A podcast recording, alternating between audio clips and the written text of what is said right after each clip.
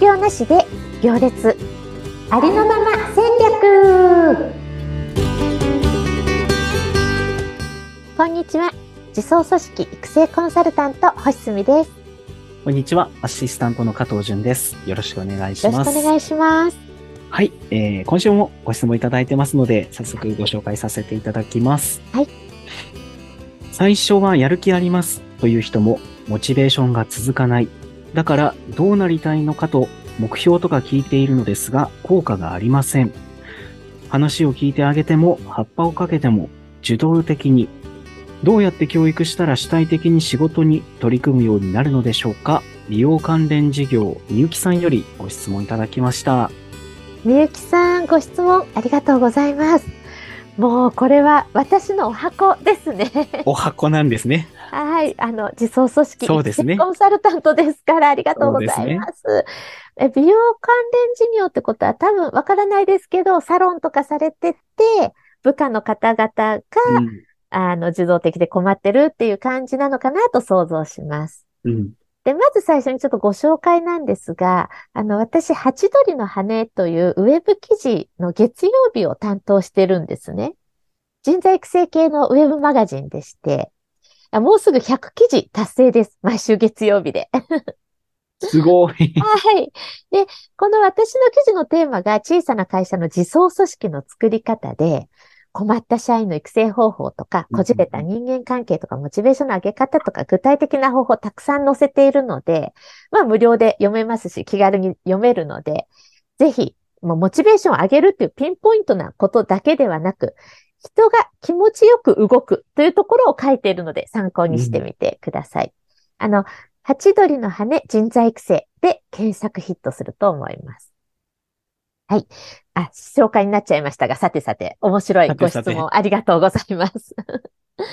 えーなんだっけ、最初は、最初はやる気ありますという人も、モチベーションが続かない。いや、これ、非常に非常に多いパターンですよねう。ん。はい。で、だからこそ、リーダー、経営者やリーダーである人が目標を聞いてあげたり、話を聞いたり、葉っぱかけたりしても、押しても引いても何してもダメ、お手上げっていう、これも非常に多いパターンですね。うんうん。寄り添ってもダメ、何してもダメ、辛いですよね。うん。で、その目標を聞いたり、話を聞いたり、葉っぱをかけたりの、そういうことをしているときの、ご自身のモチベーションがどこにあるのかっていうと、相手を動かしたい。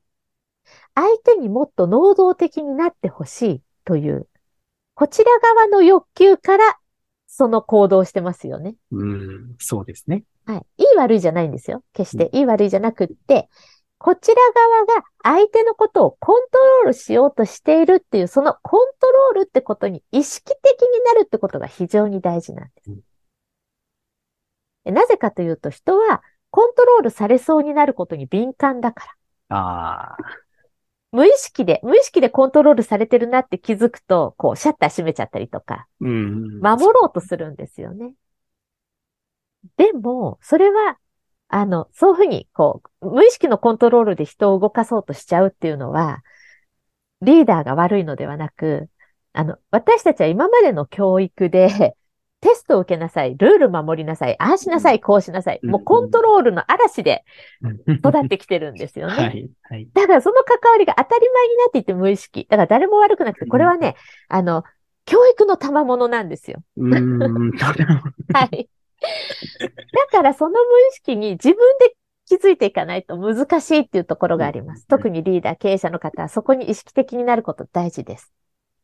で、人をコントロールしようとしてるんだって気づくところがまず第一歩。うん。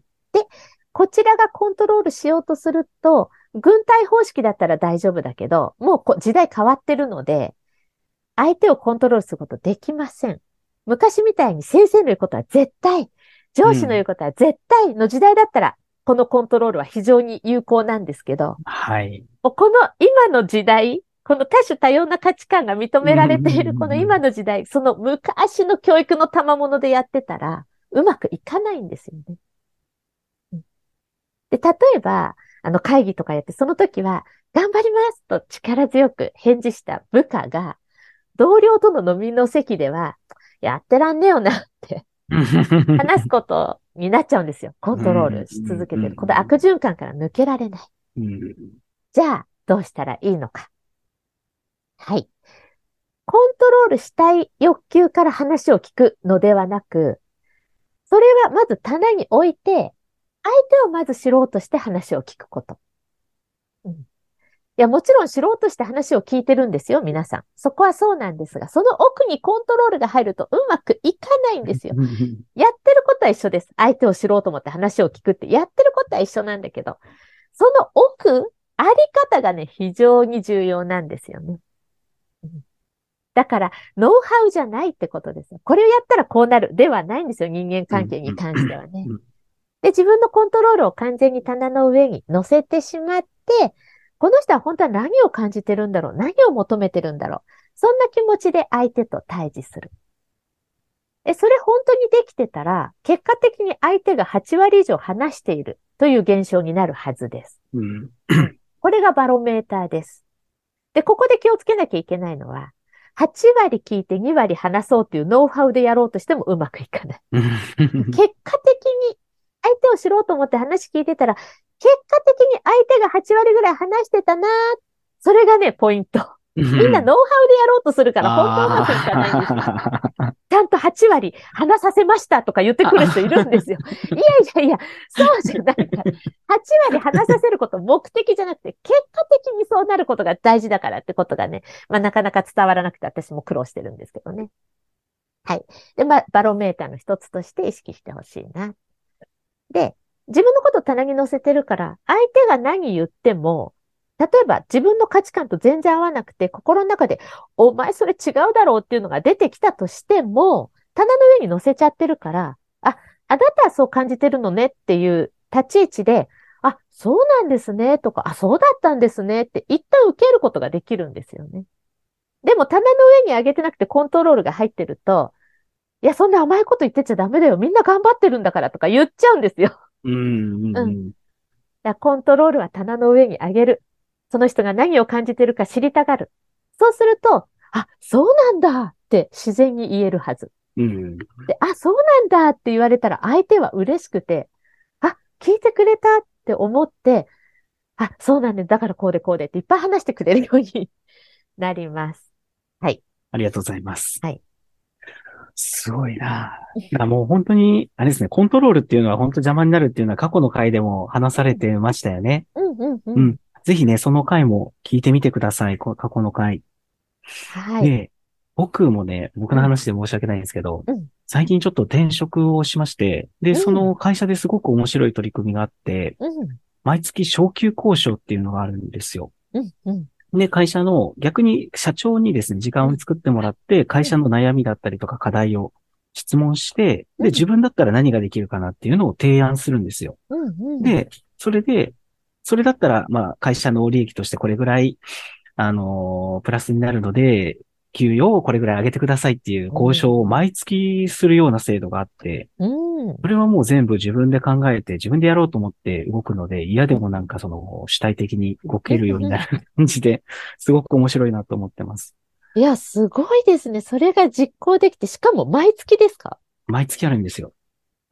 素晴らしい会社です。取材に行きたい。会社のその課題だったりとか、今どんなことで悩んでるっていうのを社員全員でやるので、社員全員がその課題をうん。共通認識として持って、一緒に解決していくっていううん組織になってて。